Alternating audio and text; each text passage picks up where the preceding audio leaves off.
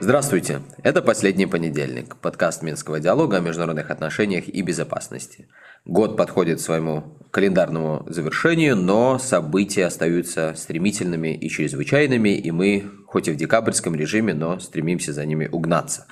Сегодня поговорим о новом выпуске ежемесячного экспресс-обзора ситуации в региональной безопасности «Точки наду», о визите Владимира Путина в Минск и различных сопутствующих ему сюжетах в средствах массовой информации, и также об уже состоявшемся назначении нового главы МИД Беларуси Сергея Олейника.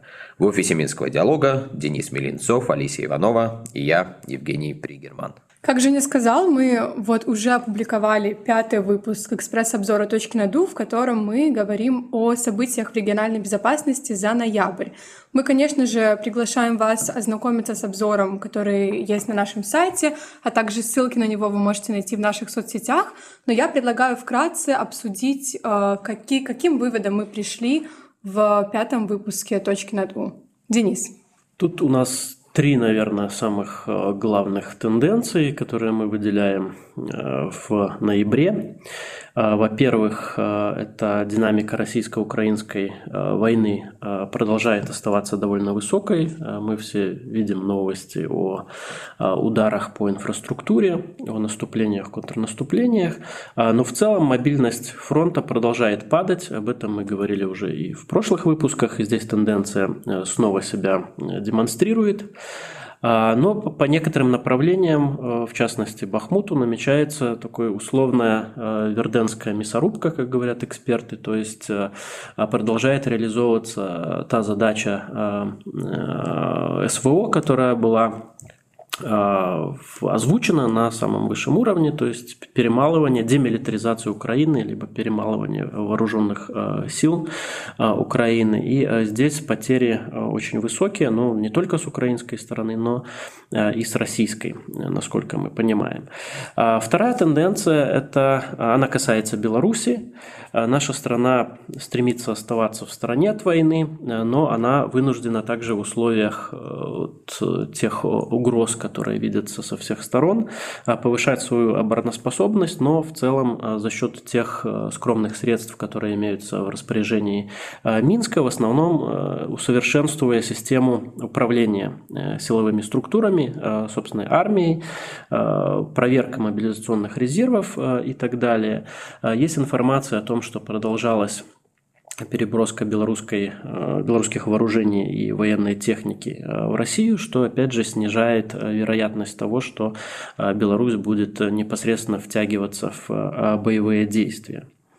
А, и третья тенденция заключается в том, что оказавшись под сильным санкционным давлением со стороны Запада и фактической блокаде из-за того, что закрыто авиасообщение, и а, ограничено движение также через а, границу со странами НАТО, а Минск вынужден идти на более тесное и все более непрозрачное взаимодействие с Москвой в военной сфере. Также мы достаточно стандартном для себя режиме выделяем такие ключевые блоки в обзоре, которые касаются региональной милитаризации, возрастанию угроз инцидентов, рисков расширения конфликта. Обращаем внимание на последние новости и тенденции в рамках западной помощи Украине. И также пытаемся найти признаки хоть каких-то деэскалационных действий, которые потенциально могут привести к мирным договоренностям. Не будем сейчас сдаваться в подробности, всех приглашаем ознакомиться с, уже непосредственно с текстом этого документа на сайте у нас э, на русском языке, чуть позже он появится также на английском, так что э, будем рады вашему вниманию к сайту э, Минского диалога. А я предлагаю перейти к обсуждению темы, про которую все, я думаю, хотят сегодня поговорить. Это встреча Лукашенко и Путина, которая сегодня как раз-таки должна состояться. Я напомню, что также в Беларусь сегодня приехали министр иностранных дел Российской Федерации и министр обороны также должен еще прилететь, если я не ошибаюсь.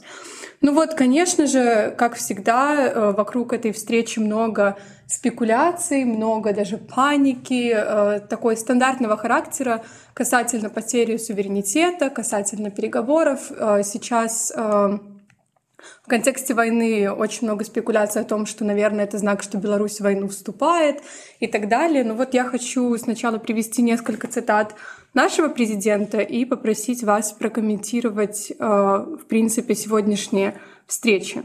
Так вот, э, Лукашенко сказал, что на встрече будут обсуждаться вопросы стратегического характера, но прежде всего в сфере экономики. Он заявил, что мы будем говорить о военно-политической ситуации вокруг наших государств. Конечно, мы не уйдем от вопроса не только о ВПК, но и будем говорить об обороноспособности и безопасности. Но главное — это экономика. Он также прокомментировал э, фейки про потерю суверенитета, сказал, что ситуация нагнетается, он это видит, но, конечно же, никто, кроме э, белорусского правительства Беларусью не управляет. Это функции правительства по Конституции, и ничего меняться не должно. Э, что можно еще э, сказать по поводу этой встречи? Действительно ли экономика становится во главу угла на этих переговорах, или все-таки Лукашенко немного лукавит, говоря о том, что экономические вопросы являются приоритетными? Ну, я думаю, здесь э, в любом случае и, и те, и другие вопросы, они будут во главе угла или углов. В общем-то, Лукашенко-то об этом и сказал. Э, другое дело, что он повторяет уже известный тезис его, и я думаю, он такой оправданно белорусский, если хотите, о том, что экономика действительно в фундаменте всего и вся. Он часто повторяет, что это фундамент независимости, фундамент любых возможностей во внешней политике, в политике безопасности. И я думаю, повторюсь, это достаточно справедливо, потому что если у страны нет никаких возможностей обеспечивать себя экономически и обеспечивать вот денежный поток, да, который позволяет жить, производить, потреблять и так далее и тому подобное, ну тогда уж точно э, этому государству э, конец во всех возможных проявлениях, да, и ни о каком суверенитете э, говорить невозможно. Вот в этом смысле, я думаю, понятен этот тезис и понятно, почему Лукашенко его так сильно акцентирует. Тем более, что последние несколько месяцев, наверное, даже правильно сказать, практически уже год, мы вот в этой сфере экономической интеграции с Россией действительно много всего видим. Одна из ключевых тем, которая сейчас ушла за, если не горизонты, ну, то немножко так за заголовки медийные, которые связаны в первую очередь э, с войной и всем связанным с войной.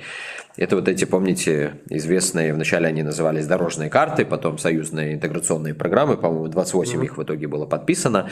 Если напоминать немножко бэкграунд, то в конце 2018 года Дмитрий Медведев, который на тот момент был премьер-министром России, приехал в Брест для мероприятий по линии союзного государства и сделал ряд заявлений, которые потом в СМИ стали известны как интеграционный ультиматум Медведева. Суть сводилась к тому, что Беларусь и Россия должны определиться, как им жить дальше с точки зрения союзного государства. Или, как говорил Медведев, нужно все больше э, развивать отношения в формате двух отдельных государств – со всеми вытекающими последствиями, либо все же идти к реализации договора о создании союзного государства, который был подписан еще в 1999 году. Ну и наполнять э, непосредственное функционирование двух государств теми смыслами, которые договор либо предусматривал, либо как бы подталкивал к тому, чтобы разрабатывать более детальные программы интеграции. И понятно, что испокон веков то есть, начиная с конца 90-х годов, у двух стран самые разные были понимания и подходы к реализации этих договоренностей, принципе, к союзному государству. Но в 2018 году, вновь же напомню, общий такой политический фон э, двухсторонних отношений был не самый лучший. И тогда это уже начало вызывать ну, самые непосредственные такие трения. Лукашенко не раз повторял, что в отношениях искрит, оно действительно искрило. И через вот это искрение страны прошли последние несколько лет, а здесь уже произошло очень много всего, но если суммировать э, происходившее, то международные события, а вернее даже, скажем так, в начале события внутренние в Беларуси, э, события после 2020 года, после выборов 2020 года, и потом то, каким образом эти события накладывались на геополитические процессы, привели к тому, что вот возникли эти санкционные Э, вещи со стороны Запада. Фактически разрыв, если не отношений, то большинства сфер сотрудничества с Западом. И, соответственно, полное такое переформатирование э, того положения, в котором Беларусь находится в внешней политике. Соответственно, совершенно уже другими красками э, играет союзное государство. И в прошлом году было подписаны, были подписаны вот эти 28 интеграционных программ, Э, которые тоже тогда были представлены очень пафосно как движение вперед с точки зрения интеграции. После начала войны российско-украинской, вот, насколько мы можем судить, по очень многим позициям, по которым ранее Москва категорически не шла ни на какие уступки Минску с точки зрения экономической интеграции, она начала какие-то эти уступки делать. Но как мы узнали и из совещания, которое проводил Лукашенко в пятницу на прошлой неделе, то есть подготавливаясь к визиту Путина. Но также мы узнали чуть раньше из его заявлений, по-моему, э, в ходе саммита ЕАЭС, по крайней мере, комментарии СМИ он такие давал, что вот эта тема единых условий для хозяйствующих субъектов в экономике, которая всегда была краеугольной и такой, э, наверное, самой выделяемой Минском, когда вот Минск всегда повторял, что имея экономический союз, мы не можем иметь разные цены и разные условия доступа к энергоресурсам, к другим ресурсам для наших субъектов. Ну, потому что действительно с экономической точки зрения, с точки зрения банальной теории, это нонсенс, когда у вас по разным ценам покупаются ресурсы, потому что тогда и ни о какой равной конкуренции в рамках экономического союза или просто даже э, зоны свободной торговли э, речи быть не может. Но вот мы видим, что, значит, окончательно эти темы не сняты. И то, что в пятницу Лукашенко, как мне кажется, достаточно резко э, говорил об этих темах, но это точно говорит нам о том, что эти вопросы для Минска остаются центральными и будут активно подниматься. Значит ли это, что другая повестка военно-политическая будет минимизирована в своем значении? Я, честно говоря, не знаю. И, наверное, никто не знает, хотя Денис сейчас поделится своими наблюдениями. Может быть, он уже узнал об этом. Э, я думаю, что очевидно, что полностью эта тема не может быть выхолощена. И то, что мы видели визит в начале декабря Шойгу сюда, переговоры с Лукашенко и подписание вот этих вот э, поправок в существующий договор 1997 года об обеспечении региональной безопасности в военной сфере. Содержание этих поправок мы тоже не знаем. Это, конечно же, многих наблюдателей, ну, мягко говоря, так озадачивает, а кого-то даже пугает. И вот сейчас тоже представительная делегация вместе с Путиным приезжает. Ну, конечно, вопросов вопросов открытых очень много. А, да, немножко тут, э, наверное, добавлю. Э, я согласен с тем, что сказал Женя по поводу того, что э, экономическая повестка, наверное, будет все-таки превалировать, ну, по крайней мере, она будет не менее значимой, чем военно-политическая. И здесь, опять же, вопрос единого рынка газа он для Беларуси является совершенно не новым. Э, белорусская сторона, официальный Минск, э, постоянно настаивали на этом. Это история очень долгих уже лет, имеет много да, разных перипетий. Тем не менее, этот вопрос не закрыт. И вот в нынешних условиях как раз-таки он стоит на повестке очень, очень так, как актуальная проблема двусторонних взаимодействий. Что касается военной сферы, то э, здесь, э, мне кажется, конечно, не нужно преувеличивать вот тот ажиотаж, который в медиах, особенно западных, э, присутствует по поводу там, втягивания Беларуси в войну, либо там аннексия, либо еще что-нибудь. Но, тем не менее, я тут хочу напомнить несколько таких тезисов, про которые мы уже говорили. С одной стороны, белорусская а, важность, роль Беларуси а, для Российской Федерации именно как э, союзника для ведения боевых действий в Украине а, снижается постепенно. Я про это и писал отдельно в э, телеграм-канале своем. И сейчас вот по итогам нашего мониторинга за ноябрь в точках У мы это тоже прописываем.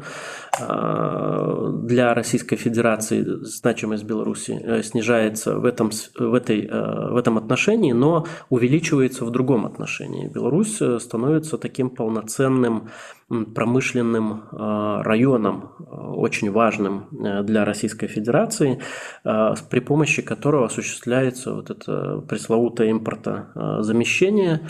Беларусь является поставщиком и микросхем для России, в том числе и Э, военного назначения. Я напомню, что в Беларуси находится и э, колес, э, завод колесных тягачей, на котором стоит многочисленное российское стратегическое вооружение, оперативное, оперативно-тактическое. То есть здесь есть, в общем, о чем и про что разговаривать с Российской Федерацией. И напомню, да, действительно, мы не знаем, что было подписано вот в рамках тех поправок к соглашению о обеспечении региональной безопасности, но тем не менее ключевым вот, ядром этого документа является единая группировка войск и сил России и Беларуси и способы, механизмы ее формирования и финансирования. Здесь вполне вероятно, что Беларусь, помимо того, что она является таким важным промышленным районом сейчас для России, она является также важной э, в смысле тренировок э, для российских э, мобилизованных, для формирования, для ремонта российской военной техники, возможно, даже для какого-то производства вооружений в пользу российской армии. Поэтому вполне возможно, что меняется структура финансирования группировки войск с вот большим креном в российскую часть расходную. Но опять же, это такие наши догадки Э, которые, э, которых мы можем судить о верности либо неверности этих догадок через э, какое-то время.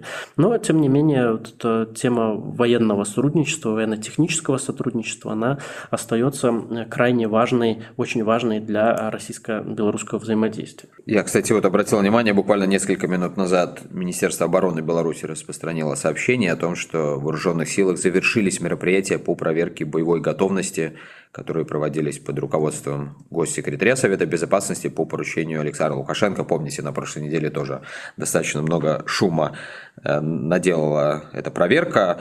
И как в таких ситуациях говорят, не знаю, это совпадение или не думаю, но вот э, то, что буквально за там, час или сколько до начала э, встречи президентов эта информация распространена, и на фоне вот этих всех ожиданий о вступлении в войну опять же, или совпадение, или не думаю. Но я еще буквально хотел добавить к тому, что сказал Денис. Мы действительно привыкли к тому, что вот эти постоянные контакты на высшем уровне между Лукашенко и Путиным, они вызывают э, какой-то э, повышенный ажиотаж, и сейчас два э, сюжета с ним связаны. Это, с одной стороны, вступление Беларуси в войну непосредственно, да, вот сейчас многие Э, зажидали. Я обратил внимание и по тем вопросам, которые журналисты, особенно западные, стали задавать, ну и в целом по публикациям. Э, второй сюжет связан с потерей суверенитета, тоже, к сожалению, мы уже к этим сюжетам привыкли.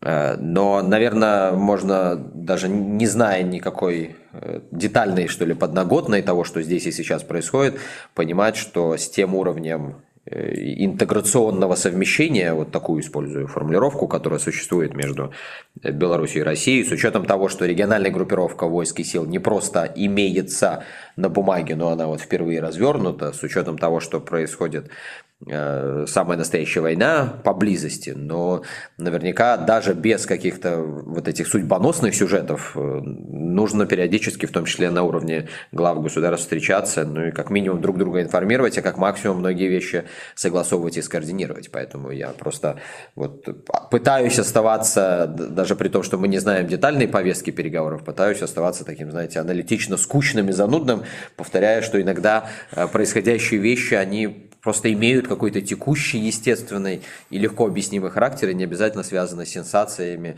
и необходимостью какую-то конспирологию развивать. Но еще раз подчеркиваю, мы не знаем, чем сегодня переговоры закончатся. Ну хорошо, Женя, тогда скажи, вот э, почему именно в этот раз Путин прилетел в Беларусь, а не наоборот, как обычно происходит. Это тоже обычный порядок вещей?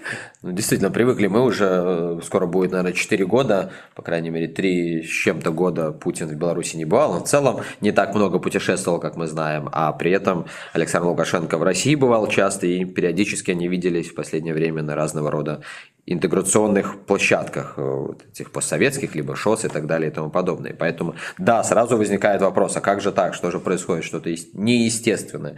Не знаю, прямой ответ, но мне кажется, опять же, это некая все же естественная практика, когда э, руководители государств все же обмениваются визитами. И скорее у меня возникал вопрос, почему этого раньше не происходило, чем возникает вопрос, почему именно сейчас Путин взял да и приехал сюда в Минск. То есть, опять же, может быть, мы чего-то не знаем, и есть какая-то э, подспудная деталь, которая нам скоро все это прояснит, но мне представляется, что скорее уже просто для соблюдения нормальности протокольной Э, когда-то этот визит должен был состояться, и я думаю, что Минск должен был бы в какой-то момент начать, ну не то что настаивать, но как бы говорить о том, что давайте-ка и на нашей территории встречаться на высшем уровне. То есть я, опять же, здесь остаюсь пока таким аналитически скучно занудным в интерпретации этого события.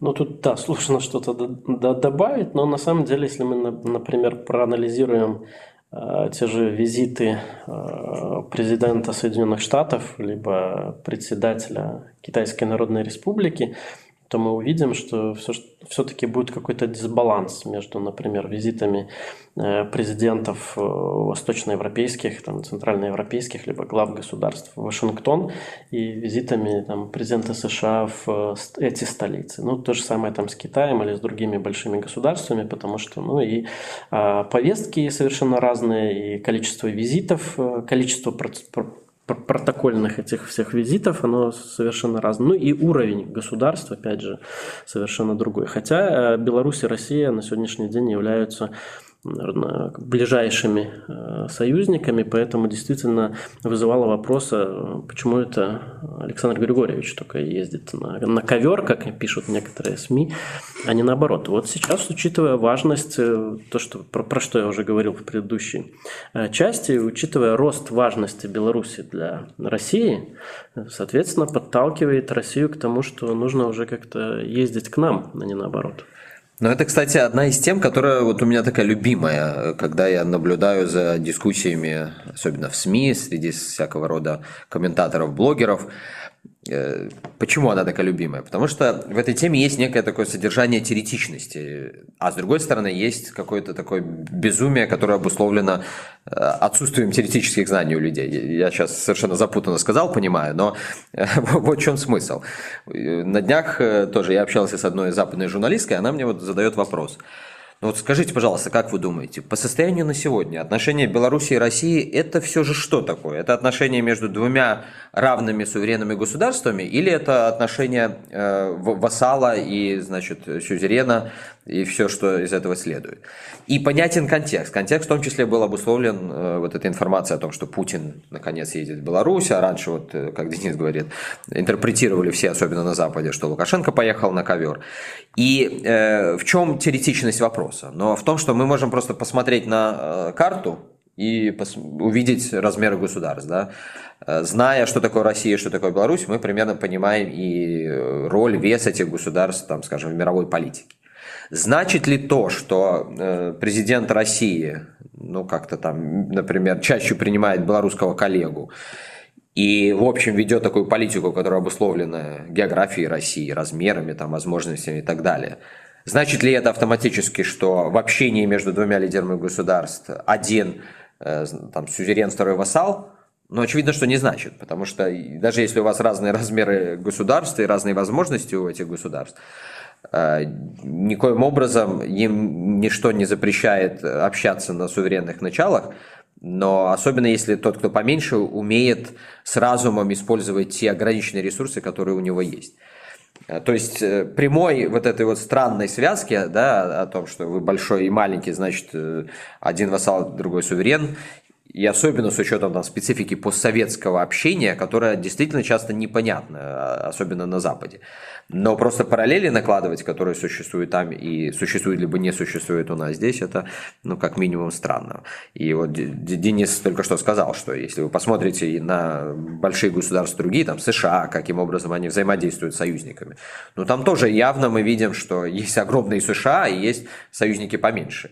Но значит ли это, что союзники поменьше это какие-то вассалы, да, полностью лишенные суверенитета, но, на мой взгляд, не значит. Хотя, если вы послушаете многих у нас комментаторов, там и в России, то они будут вам, конечно, утверждать, что там это же все вассальные там какие-то непонятные государства, которые едут на ковер в Вашингтон. Но я думаю, что это, как, конечно, совершенно никак не отражает реальность. Точно так же, как реальность не отражает то, что мы часто слышим по поводу Беларуси. А у меня вот один вопрос только остался. Ты сказал, что западные комментаторы иногда воспринимают, что это вассальное государство приезжает на ковер и так далее. А вот как Россия российские СМИ реагируют на то, что Путин приехал в Минск, например? И как в России вообще воспринимаются эти встречи? Какой нарратив там доминирует? Ну, разный нарратив. И, конечно, ни для кого не секрет из тех, кто профессионально занимается этими темами, что в России очень много и в экспертном сообществе, и, э, насколько я могу судить, э, в политическом классе людей, но которые действительно с трудом воспринимают субъектность э, государств, которые стали независимыми и суверенными по итогам распада Советского Союза. То есть это, это факт, и часто это задает и некую тональность в российских СМИ и более широко в российских политических дискуссиях. Но, как вот я часто пытаюсь объяснить нашим российским коллегам, что многие сюжеты в поведении, например, Беларуси или других постсоветских стран, они о нас. А вот те действия, которые принимают, например, э, политические лидеры в Беларуси, они в первую очередь о Беларуси, о том, как Беларусь видит свои возможности, там, интересы, риски, каким образом пытается выйти из э, неприятных ситуаций, улучшить э, ситуацию для себя и так далее и тому подобное. Это не о России. Часто там вот воспринимают, что все, что здесь не происходит, это обязательно вот как-то направлено, например, на Россию. И то же самое многие другие государства. Поэтому что я хочу сказать, что как бы в России или на Западе не воспринимались те или иные сюжеты, если мы ведем речь о том, чтобы понять основы, там, движущие какие-то факторы внешней политики Беларуси или другого государства, э, постсоветского или не постсоветского, но которое вот как бы поменьше тех глобальных игроков, э, которые привлекают все внимание, то нам все-таки важно обладать какой-то Э, специфическими знаниями, пытаться вкопаться в специфику и нюансы принятия решений в этих небольших государствах и уже во вторую, во вторую роль, во вторую очередь обращать внимание на то, как э, в СМИ, там, то ли российских, то ли западных это все воспринимается. тут небольшое такое дополнение сделаю.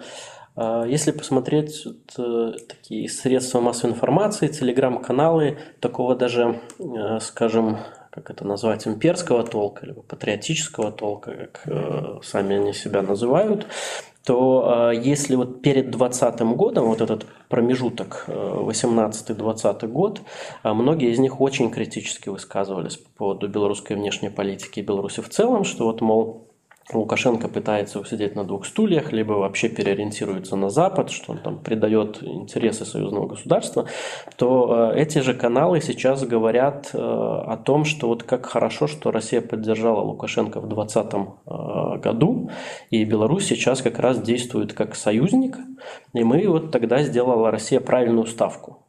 То есть нарратив вот в целом такой, хотя есть э, там совершенно разные мнения даже, несмотря на сегодняшнюю ситуацию медийную в России, но тем не менее мне кажется, что мейнстрим вот он скорее такой. То есть э, оценка Беларуси как союзника, который оказывается сейчас полезным э, для Российской Федерации. Вот самую последнюю деталь здесь, чтобы как-то суммировать эту нашу дискуссию, может быть, добавлю, и чтобы прояснить свою основную мысль, которую, может быть, я запутанно доносил. Эм, когда мы говорим об отношениях э, больших и маленьких э, в международных отношениях, и это, опять же, вопрос и теории, и практики, и истории, э, здесь важно понимать, что, конечно же, уязвимость малых или меньших партнеров, вот опять же, если мы ведем речь о белорусско-российских отношениях, то понятно, кто здесь побольше, а кто поменьше. Уязвимость тех, кто поменьше, она выше. Возможности у этих стран меньше – и поэтому действительно часто в истории случаются моменты, когда им крайне тяжело, потому что вот меня всегда вспоминается эта историческая беседа между Киссинджером и э, президентом Южного Вьетнама, когда Киссинджер никак не мог понять, почему э, вьетнамцы не идут на какие-то шаги, казавшиеся американцам в то время очевидными. И вьетнамские собеседники ему объясняют, потому что вы большие, у вас поле для ошибки безграничное. Вы совершили ошибку, ну, вы это даже не заметили. У вас столько ресурсов, столько возможностей, что вы любую ошибку перекроете этими самыми ресурсами. Мы права на ошибку не имеем. И вот это вот ключевой момент в понимании э, действий небольших э, игроков. И здесь также нужно понимать, что когда вы в очень узком, зажатом коридоре возможностей, а именно вот в таком коридоре сейчас Беларусь находится в свете всех тех событий, которые произошли после 2020 года. То есть этот коридор, но он никогда, наверное, таким узким не был для Минска. Но маленький коридор неравнозначен отсутствию суверенитета. И, как правило, действия в этом маленьком коридоре, они как раз-таки и показывают, насколько государство и конкретные лидеры состоятельны в том, чтобы через пройти вот эти сложные времена и все же отстоять там свою суверенность и возможности в будущем. Но важно проводить эту параллель, потому что когда вы путаете маленький коридор возможностей, который вам не позволяет совершить какие-то ошибки, и поэтому часто делает ваше поведение, ну, таким достаточно жестким, иногда даже кажущимся кондовым, это а, а, а, вот одна реальность, да, а другая реальность, когда у вас просто нет возможности принимать собственные решения. Вот это важно, важно различать. Давайте тогда обсудим последнюю подтему в завершении нашего выпуска о переменах во внешнеполитическом ведомстве Беларуси. Мы в прошлом выпуске в преддверии назначения нового министра иностранных дел немного обсудили эту тему и пришли к выводу, что вне зависимости от того, кто конкретно будет назначен, внешняя политика Беларуси в любом случае не развернется на 180 градусов. Но вот буквально недавно Сергей Федорович Олейник был назначен на пост министра иностранных дел. Я хотела у вас спросить, какие возможные изменения могут ждать белорусскую внешнюю политику в этой связи, какие-то, может быть, новые детали вы можете прокомментировать? Эм, ну, на самом деле здесь я могу подтвердить, повторить э, ту мысль, которую я высказывал в прошлом выпуске о том, что белорусская внешняя политика, она все-таки формируется а, не только и не столько в МИДе, а сколько на уровне президента. МИД является исполнителем этой внешнеполитической линии. А, и исходя из этого, кто бы ни стал, кого бы ни назначили министром иностранных дел, Э, вряд ли претерпит эта внешняя политика государства какую-то существенную, там, даже диаметральную э, коррективу, но э, тем не менее всегда есть акценты, есть важен в дипломатии всегда стиль, и вот этот стиль, какая-то кадровая политика, нюансы внешнеполитических действий, они зависят от конкретной, часто от конкретной персоны министра. А, мне кажется, что Сергей Олейник э, как раз-таки с собой иллюстрирует такую преемственность, хорошую, здоровую преемственность э, белорусского МИДа, потому что он, э, во-первых, можно сказать, ветеран белорусской дипломатии, он работал очень долго с Владимиром Макеем, он занимался практически всю свою карьеру западным направлением, он очень хорошо знает это направление, и поэтому вот э, для многих для многих комментаторов, особенно тех, которые находятся за границей Беларуси, это явилось таким а, своеобразным знаком того, что а, западное направление для официального Минска не закрыто. Это вот якобы какой-то такой сигнал. А, ну, отчасти можно сказать, что да, Министерство иностранных дел будет продолжать искать какой-то баланс внешнеполитический, но опять же это абсолютно естественно для любого независимого государства. Ну и второй момент, э, который нужно отметить, это то, что белорусский МИД он, собственно, всегда специализировался в том числе и на западном направлении, потому что у нас так сложилось э, традиционно, что э, некоторые внешнеполитические векторы, скажем, российские, они закреплены не только за белорусским МИДом, э, но и за правительством и администрацией президента. Поэтому здесь вот эти вот нюансы тоже нужно чувствовать. Согласен с оценкой Дениса, не будем повторяться, лишь пожелаем Сергею Федоровичу Олейнику успехов, сил, терпения, энергии. Как мы видим, времена действительно крайне сложные, а для любого государства, в том числе нашего внешнеполитической деятельности, такие времена имеют, конечно же, ключевое значение. На этом ставим наше практически уже финальное многоточие в этом году. Мы еще на следующей неделе хотели бы э, встретиться с вами вот в таком аудиоформате, подвести некоторые итоги года. Э, с радостью это сделаем. Пока же призываем вас э, обратить внимание более детально на наш очередной выпуск точек на ду, ну и также на нашем сайте небольшой комментарий, который был опубликован Женевским центром по политике безопасности, который касается возможностей небольших государств вот в такие тяжелые геополитические времена как раз-таки будет пересекаться частично с нашей дискуссией, так что, э, пожалуйста, ознакомливайтесь. Пока же хорошей вам уже практически финальной недели декабря и услышимся.